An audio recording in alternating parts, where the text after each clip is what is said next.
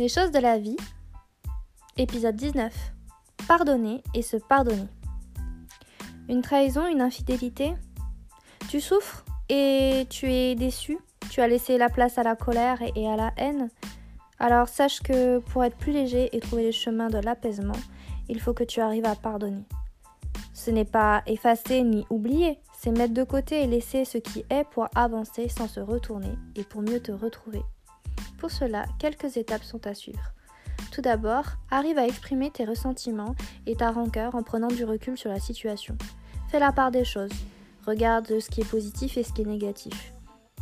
Et laisse le temps au temps. En parlant à la personne concernée, si tu le peux, tu verras que la faute est parfois partagée et que écouter l'autre peut te permettre de prendre cette distance que tu n'avais pas. Tu peux aller de l'avant. Soit tu peux reconstruire la relation sur des bonnes bases, soit tu dois te détacher et couper les liens avec cette personne-là. Le secret du pardon, c'est aime-toi d'abord avant de pardonner à l'autre. Pardonne-toi à toi-même et tu pourras te libérer d'un poids. Ça ne change en rien le passé, mais ton avenir en sera éclairci.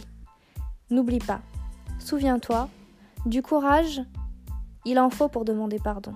De la force, il en faut pour pardonner et de l'humilité et de la sagesse, il t'en faudra pour oublier.